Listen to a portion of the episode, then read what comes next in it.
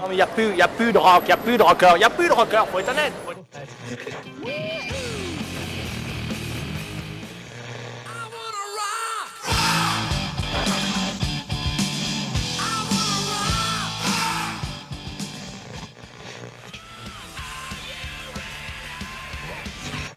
You'll never look at music the same way again.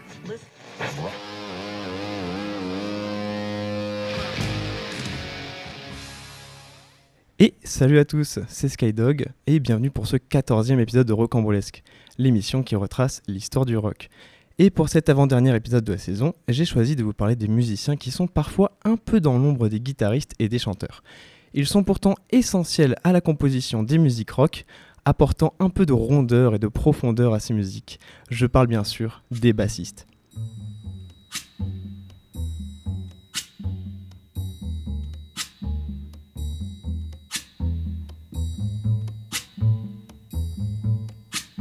When the night has come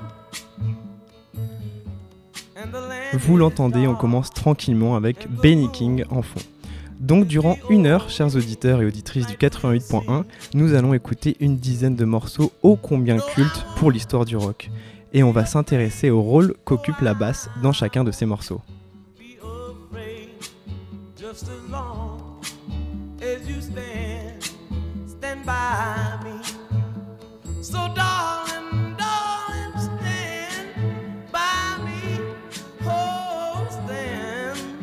Oh.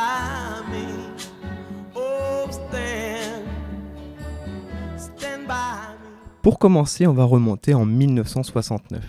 En fait, je ne pouvais pas parler des meilleurs moments de basse, ou même des meilleurs bassistes, sans parler de Paul McCartney.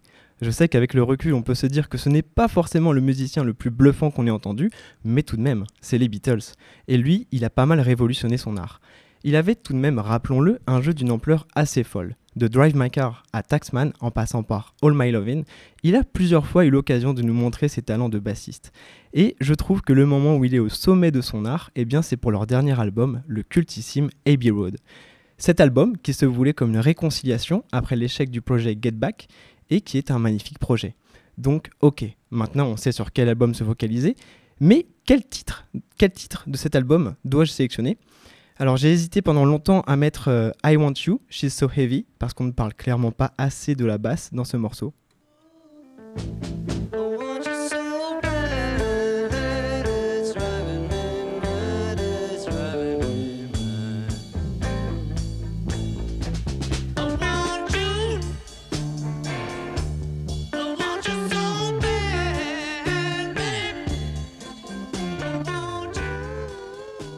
J'ai également très fortement hésité à mettre le titre qui est une évidence, le morceau qui ouvre l'album, c'est-à-dire Come Together.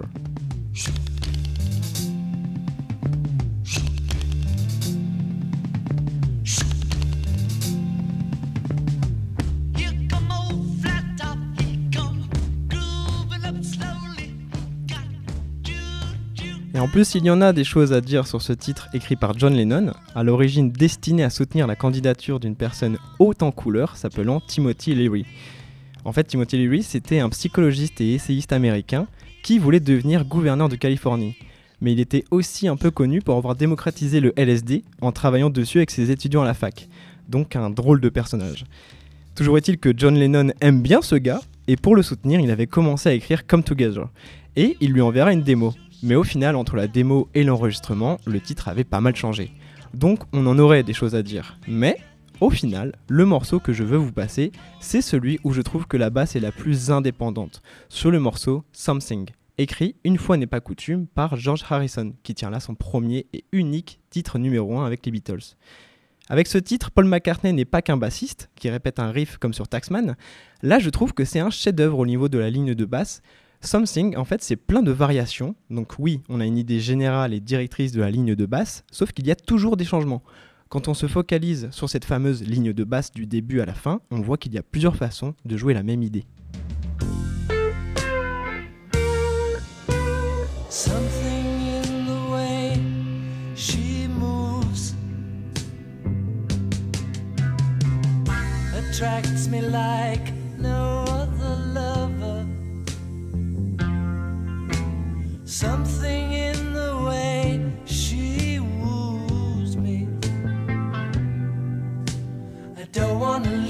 Now.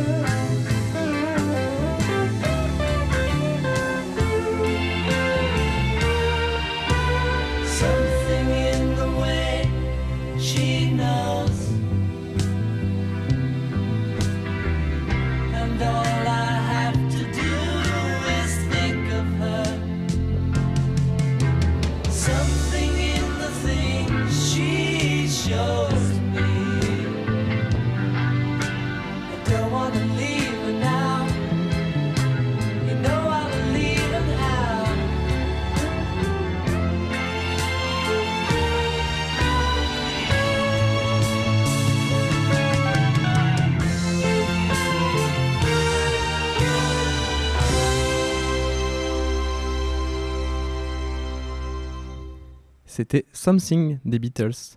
Et on reste à la fin des années 60 pour continuer à parler basse. On enchaîne avec Black Sabbath. En voilà un nom qui fiche la trouille, un groupe sulfureux qui traîne une sale réputation de satanisme, mais surtout, surtout, un groupe censé avoir inventé le heavy metal. C'est en 1968 que sera fondé ce quator, évoluant avec euh, comme décor le quartier défavorisé d'Aston, à Birmingham. Le groupe sera composé du guitariste Tony Yomi et du batteur Bill Ward, qui jouaient déjà ensemble dans une formation de blues rock baptisée Mythology. Et d'un autre côté, on avait un bassiste, Terence Butler, dit Geezer, qui recrutera Ozzy Osbourne pour son projet de blues rock. Les deux duos s'associent et forment ensemble Black Sabbath. Et dès le début, leur recette fonctionne très bien. Ils rencontreront le succès dès leur premier album. En fait, ils avaient réussi à conquérir la fanbase de groupes comme Led Zeppelin, mais en proposant un son un peu plus lourd. Et ce son, il était très maîtrisé, notamment porté évidemment par la voix d'Ozzy Osbourne. Mais au début, le musicien qui se démarquait le plus, ce n'était pas le batteur Bill Ward, qui était autodidacte, très bon mais pas le meilleur, ce n'était pas non plus le guitariste Tony, qui était encore en train de se remettre d'avoir perdu deux phalanges à la main droite trois ans plus tôt à cause d'un accident de presse hydraulique, une sale histoire, donc il était encore en train de se réadapter. Finalement, le type le plus à l'aise sur son instrument était probablement, probablement Geezer Butler. Il arrivera réellement à se démarquer et fera parler de lui, capable de délivrer des lignes de basse mélodiques, véloces et agressives et d'affirmer une maîtrise sûre en toute occasion. Il a une importance considérable dans le son heavy metal de Black Sabbath. On écoute une immense chanson de Black Sabbath, issue de leur premier album éponyme de 1969, voici Nib, qui ne signifie d'ailleurs pas Nativity in Black, comme certains l'ont d'abord cru. En fait, c'est juste une allusion, pour le titre, à la barbichette en forme de pointe de crayon, pen nib du batteur Bill Ward. On écoute ça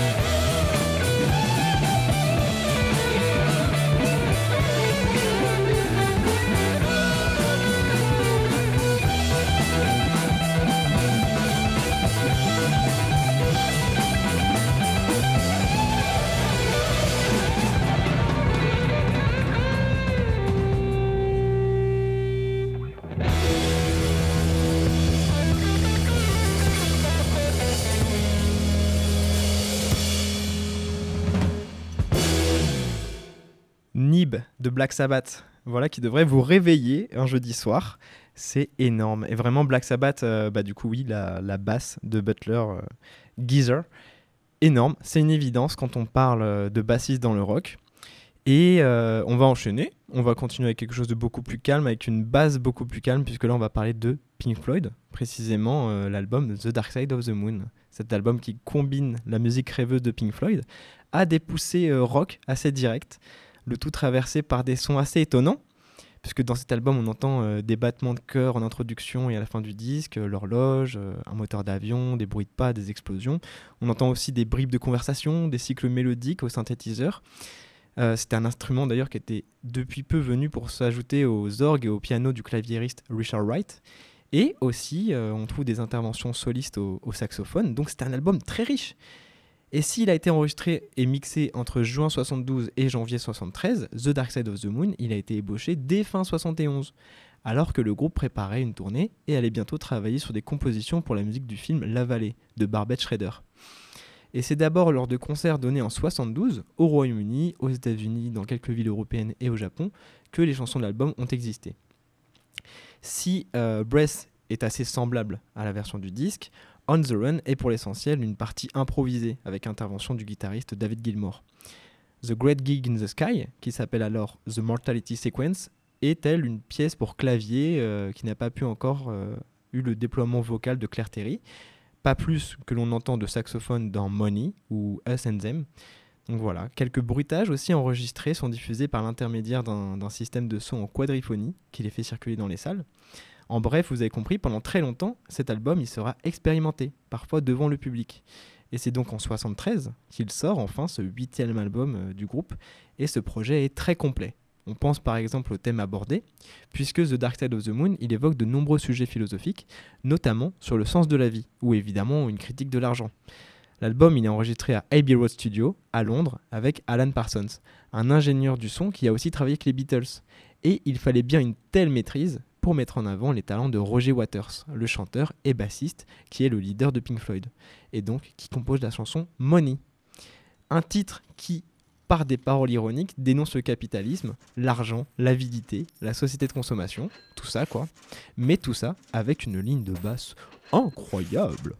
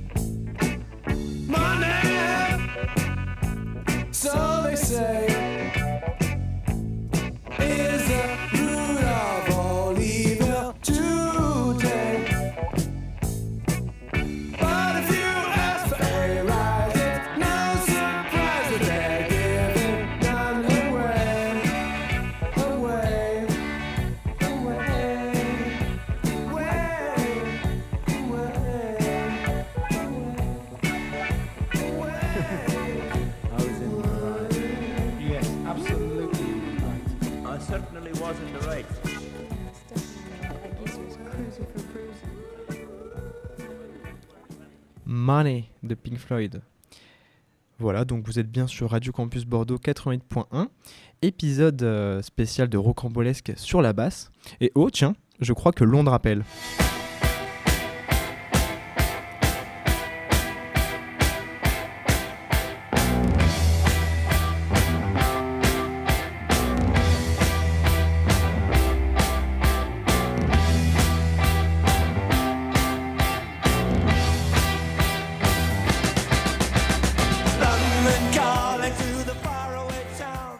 Et oui, vous avez reconnu London Calling, The Clash, des morceaux qui deviennent tellement entraînants grâce à leur basse, même là dans London Calling, euh, enfin c'est dès le début que la basse est hyper entraînante.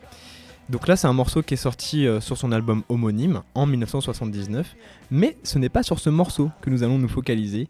Nous on va écouter The Guns of Brixton, qui est l'un des rares morceaux de The Clash écrit et composé par Paul Simonon, son bassiste.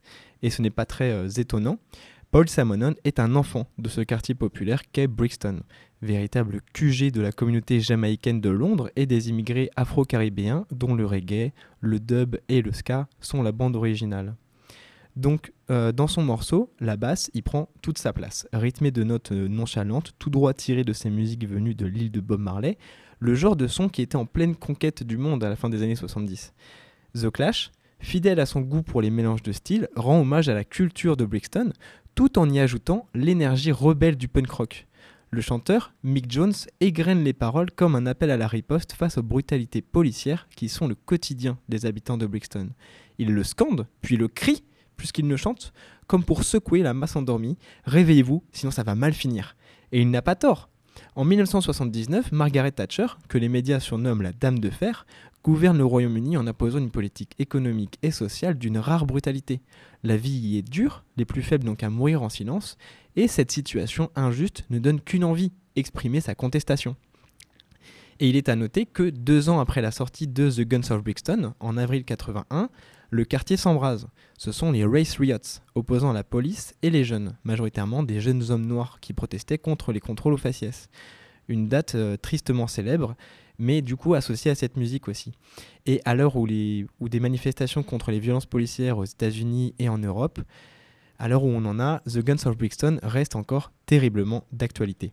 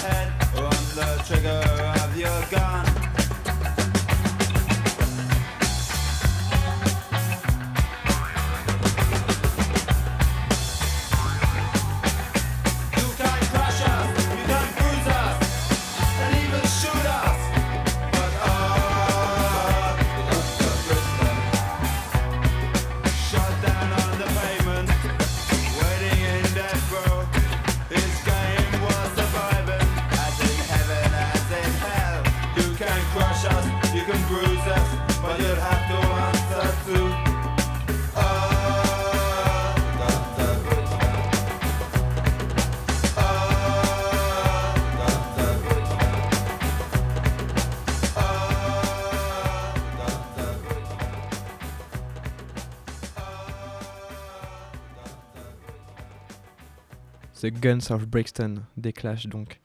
Avec, euh, comme je vous le disais, ce mélange de culture avec une influence jamaïcaine pour ce groupe de punk rock. Du coup, ça rend trop bien. Et la basse, euh, dès le début, elle est si classe. Je sais pas comment dire, vraiment j'adore. Là, on reste en Angleterre et dans les années d'opposition à Margaret Thatcher. L'air de rien, sa politique ayant mené à beaucoup de contestations, c'était un terreau formidable pour une créativité anarchique. Donc après avoir parlé de punk rock, on va parler des pionniers de la New Wave of British Heavy Metal. Je parle bien sûr d'Iron Maiden. Le groupe tout de même formé par un bassiste en la personne de Steve Harris. Alors je sais que ça peut paraître étonnant, c'est pas forcément le bassiste auquel on pense euh, directement, et bien souvent dans les mixages qui sont proposés par Iron Maiden, la basse elle est assez discrète. Même si je suis euh, d'accord, ça dépend des morceaux. Mais moi ce que j'aime, c'est son talent pur et sa ténacité. Je m'explique pour ces deux points. Le talent, c'est tout simplement parce que euh, Steve Harris, il a appris la basse en autodidacte. Et pendant longtemps, dans sa carrière, il rigolait en disant qu'il ne connaissait même pas ses gammes. Et la ténacité, c'est pour son jeu. Il fait partie de ces bassistes qui sont souvent amenés à répéter une mélodie. Mais il le fait avec une précision et une habileté juste à couper le souffle. Il a un jeu rapide et précis à la basse et surtout d'une grande dextérité. Et on peut dire qu'en plus de ses compétences techniques, Harris est un compositeur talentueux. En tant que membre fondateur et principal parolier d'Iron Maiden, il a créé de nombreux classiques du heavy metal et ses lignes de basse servent souvent de colonne vertébrale aux morceaux d'Iron Maiden, contribuant à leur signature sonore distinctive. Donc voilà, c'est pas étonnant que ça soit un musicien qui ait une influence majeure sur de nombreux bassistes et groupes de métal. Sa technique, son style de jeu distinctif et ses compositions ont inspiré un grand nombre d'artistes.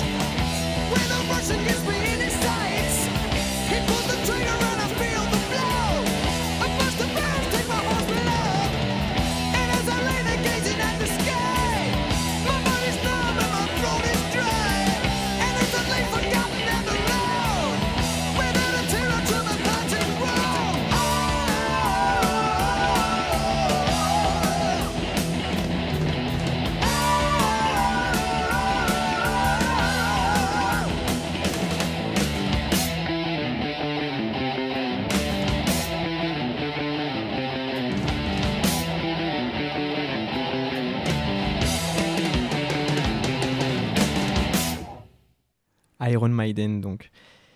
Et c'est parfait pour cet épisode de Rocambolesque euh, spécial basse. Pour enchaîner, on va parler d'un groupe euh, cultissime qui a influencé énormément d'artistes. Je parle des Pixies. Alors on ne présente plus ce groupe de rock alternatif américain, formé dans les années 80 à Boston. Ils sont souvent considérés comme l'un des pionniers du mouvement indie rock. Leur son est cru, énergique et captivant, avec des influences allant du punk rock au surf rock en passant par le noise.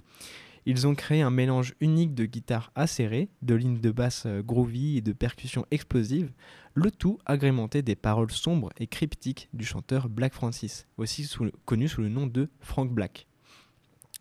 Leur premier album, Surfer Rosa, sorti en 1988 et a été une véritable bombe dans le paysage musical de l'époque, il est rempli de titres emblématiques comme Where is My Mind, tout simplement, hein, Gigantic et Bone Machine.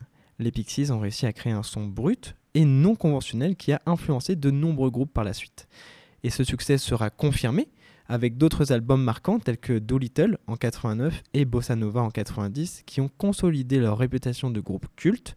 Leur musique est souvent décrite comme étant à la fois euh, mélodique et bruyante, avec des paroles étranges qui peuvent être interprétées de différentes façons. Nous, on va se focaliser sur la basse. Et je trouve que celle-ci est très marquante sur le morceau Hey, sorti donc officiellement en 89 sur l'album Doolittle, mais en réalité les Pixies avaient déjà commencé à jouer ce morceau en live dès 88. Dans le morceau Hey, la basse se distingue comme étant le noyau de la composition. La ligne de basse est essentielle dans la construction de ce morceau et contribue à son caractère unique. Dès le début de la chanson, on entend une ligne mélodique accrocheuse qui est immédiatement reconnaissable. Elle est répétitive et jouée de manière rythmique, ce qui crée une pulsation constante tout au long du morceau. Également, cette basse apporte une dimension tonale intéressante. Elle est relativement présente dans le mixage, avec un son clair et bien défini qui se démarque aux côtés des autres instruments. En bref, elle accompagne très bien ce morceau qui parle d'un mec fou amoureux d'une fille, mais il n'arrive pas à- garder une relation de couple qui soit saine. Allez, c'est parti.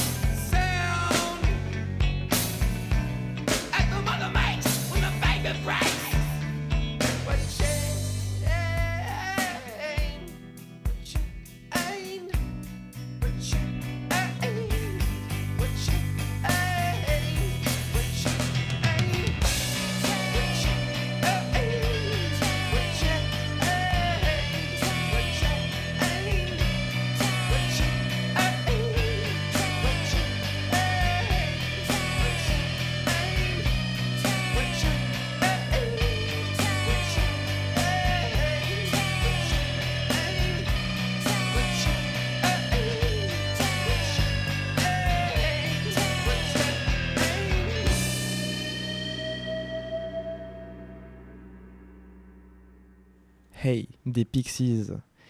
Et on continue euh, cet épisode spécial bassiste. Là, on va parler du plus euh, talentueux, mais qu'on ne cite pas forcément en premier, c'est John Deacon, le bassiste de Queen. Et alors là, j'ai un peu hésité euh, pour le morceau de Queen à mettre, puisqu'ils sont nombreux, ces titres portés par la basse de Deacon.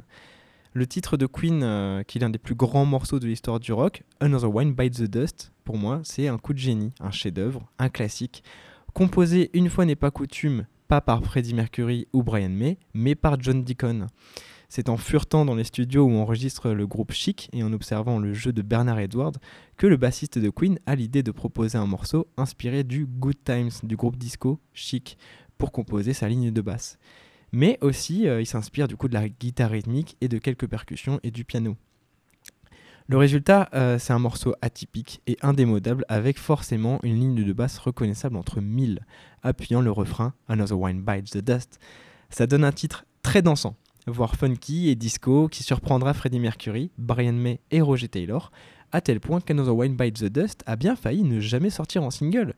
Et il aura fallu l'intervention de Michael Jackson lui-même, qui était un grand fan du groupe, pour qu'ils soient tous convaincus de le sortir.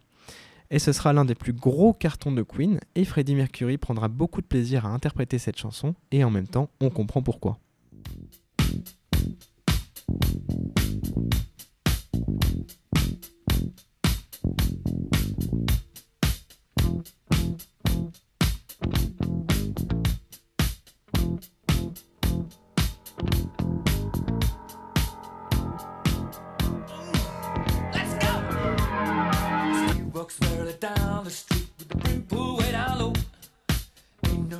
The sound of his feet.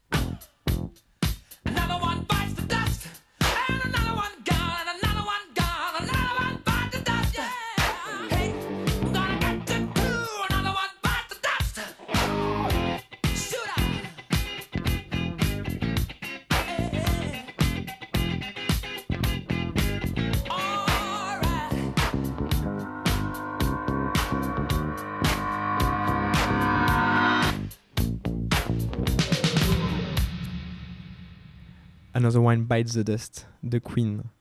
C'est incroyable, inévitable euh, quand on parle de basse quand même.